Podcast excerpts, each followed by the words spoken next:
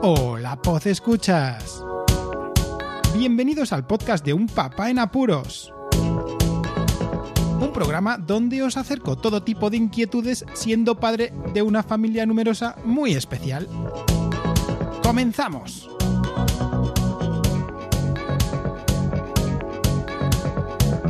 Hola a todos, en este episodio 233 de Un Papá en Apuros, algunos tenemos cierta resaca electoral por lo vivido aquí en España en el día de ayer. Y bueno, esta semana tengo una anécdota bastante interesante, muy veraniega, y un tema principal que me está haciendo volver a tener callos en los dedos. La anécdota de la semana. Seguro que muchos de vosotros pasáis tardes y o mañanas en las piscinas. Durante este periodo de verano y vacacional, las familias solemos hacer eso y muchas veces, como es mi caso, no solamente para refrescarnos, sino también para enseñar a los más pequeños a aprender a nadar, que es de lo más importante. Yo no soy de esos de manguitos y chorraditas de esas. No, no, no.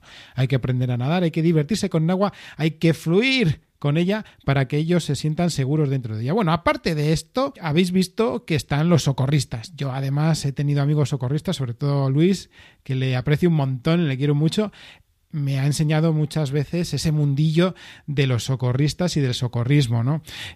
Bueno, lo normal es que los socorristas de las piscinas estén al quite y al desquite de los problemas, pero no están rondando demasiado lo necesario, ¿no? Dan sus rondas y vueltas para revisar y que todo esté bien y que la gente se comporte. Pero ayer tuvimos uno de esos socorristas que se implican hasta demasiado en sus labores.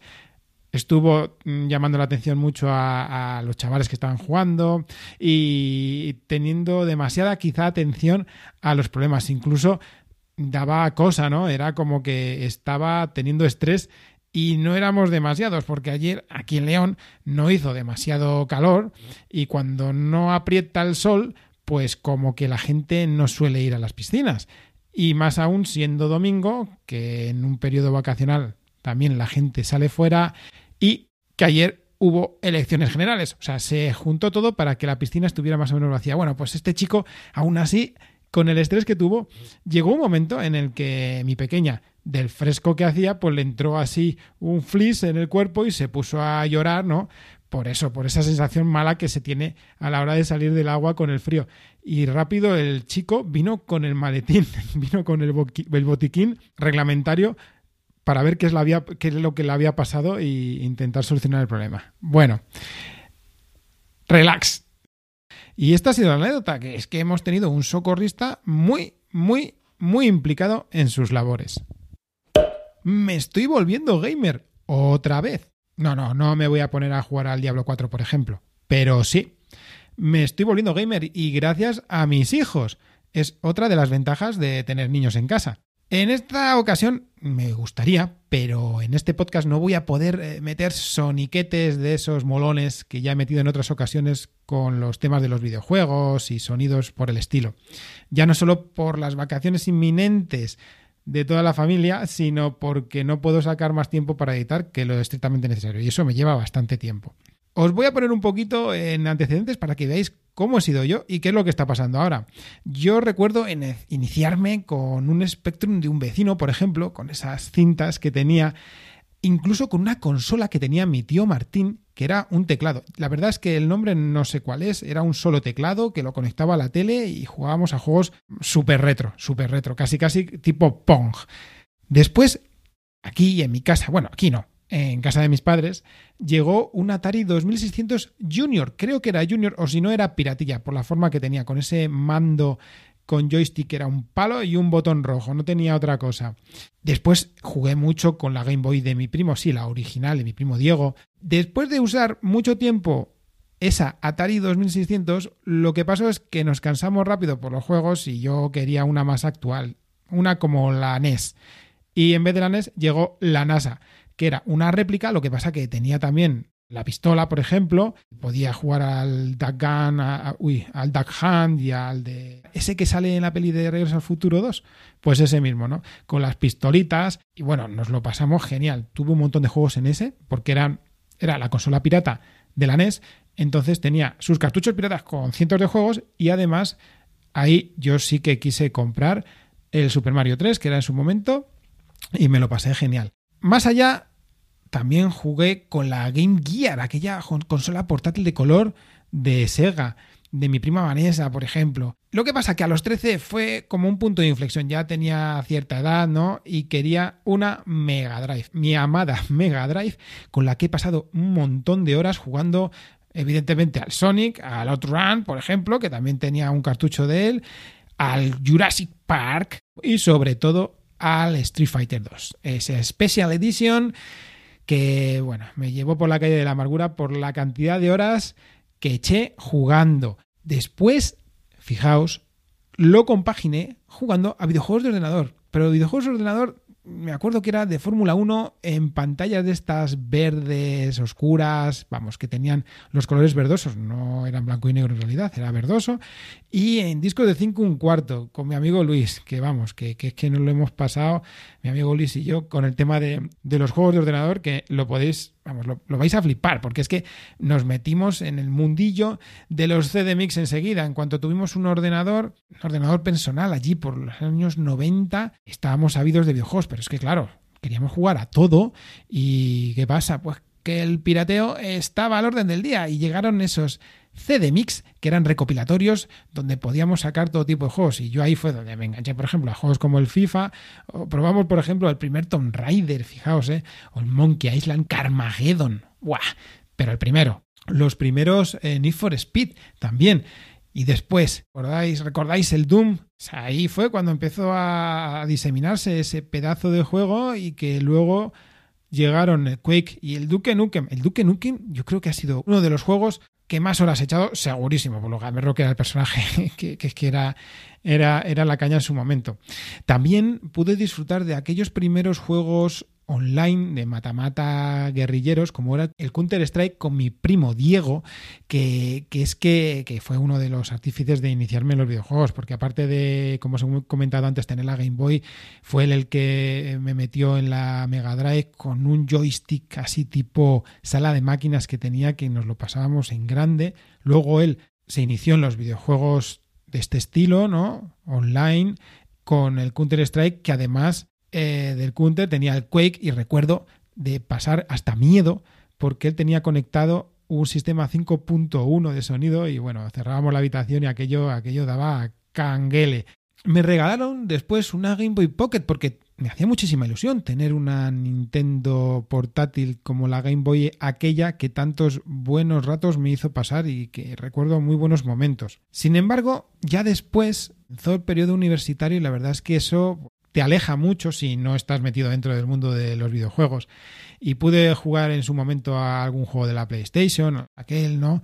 Sí que jugué, por ejemplo, en la Play 2 al Resident Evil 2, que ese sí que era, no, era de la 1 todavía. El Resident Evil 2 era, era el juego del momento y recuerdo de disfrutar mucho con ese videojuego. Lo que pasa que luego los quehaceres solo me podían eh, dejar un rato para jugar por las noches al Worms con algún colega ahí en la universidad para quitarnos estrés más que otra cosa y también viéndoles jugar porque ya ahí ya no tenía tiempo al GTA de su momento. Sin embargo, después pude volver a machacar los mandos con ciertas versiones del Need for Speed, Need for Speed Underground y el Most Wanted, que, velocidad a todo trapo e intentar pilotar el coche en modo simulador. Además, volviendo a jugar a algún juego de fútbol, que eran siempre los que más me terminaba llamando la atención. Y compartir partidas con amigos cuando íbamos a casa de alguno o de otro. Y más tarde, mis quehaceres de la vida me llevaron a cacharrear con mucha tecnología, separándome directamente de los videojuegos, pero llegó a casa como regalo, autorregalo en realidad, de bodas, la Nintendo Wii, con la que hemos sacado mucho tiempo, hemos disfrutado con amigos, hemos disfrutado con la familia y ha sido pues el primer contacto que tuvo, por ejemplo, el hijo mayor con las consolas y con los videojuegos, porque los de deporte y los de la Wii Balance, la tabla de equilibrio que, que viene, que venía en su momento,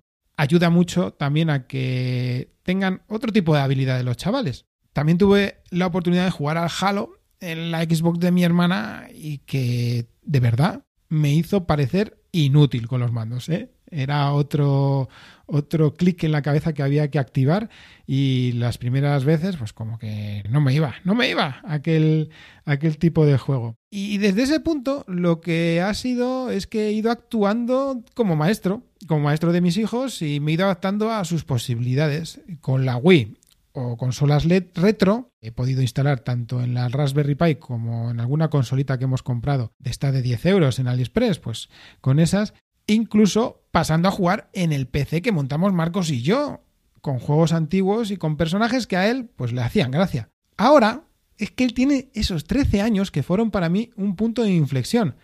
Él ya juega a juegos, a videojuegos, desde hace algún que otro año. Pero es que ahora me toca adaptar. Toca adaptarme, porque ahora tiene una Switch y otros juegos online que es que me van a permitir reciclarme por ejemplo, el Stumble Guys, el Roblox, el Brawl Stars, el Among Us, el Ninjala o el Fortnite, que están ahora en la consola de mi hijo y que, que pues le están haciendo pasar muy buenos ratos a él, pero es que él quiere jugar conmigo, porque claro, yo he jugado con él desde pequeño y esta reciprocidad pues se nota que teniendo yo la oportunidad, cosa que igual muchos no tuvimos con nuestros padres, pues yo creo que esto va a ser divertido. Me refiero, yo con mi padre jugué, sobre todo a juegos del Atari, porque eran los suyos, pero yo lo que quiero es adaptarme. Me quiero adaptar a los nuevos videojuegos y quiero intentar aprender a jugar. Me está costando un montón, me está costando porque es que, claro, la mentalidad que tenía yo antes y los videojuegos, sobre todo por el tema de, jugar a, a, videojuegos de coches y de fútbol, pues luego te intentas meter en juegos tipo Fortnite solamente, ¿no? Imaginaos. Con los mandos de ahora y las opciones que tenéis ahora, que tenemos, porque es que es increíble todo lo que se puede llegar a manejar con los mandos, pues no tiene ni punto de comparación a lo que era en su momento. Y callaos que también voy a seguir jugando al Super Mario, ¿eh? que es lo que tiene tener un, una Nintendo en casa ahora. Y es que lo más interesante es que vienen otros dos pequeños a los que también les mola esto de los videojuegos. Y más aún viendo a su hermano mayor, que además de empezar a jugar ya con los juegos de la Wii, pues por ejemplo ya están dándole al Minecraft. Y eso pues es muy interesante con ellos, con esas mentes tan ávidas de conocimiento de movimiento y de adaptación. Así que nada, que me queda sacar la vena gamer otra vez un buen tiempo. Seguro que el mayor me va a ir enseñando y va a reciclar esas conexiones neuronales que tanto hacen falta volver a desempolvar para poder disfrutar con él y después con los más pequeños que también seguirán formándome. Así que a este paso voy a terminar siendo el gamer más completo de la historia. Y más aún con las mentes tan dispares que tengo como futuros maestros. Y hasta aquí el episodio de hoy. Seguro que tendréis más programas referidos al gaming porque este mundo ha dado y dará mucho que hablar. Y más aún conmigo, como un papá en apuros. Toda la información del podcast la tenéis en las notas del audio. Pasaos por el grupo de Telegram, que ahora mismo está un poco desierto, pero ya iré metiendo más bola. Muchísimas gracias por escucharme. Un saludo y recordad, seguid en apuros.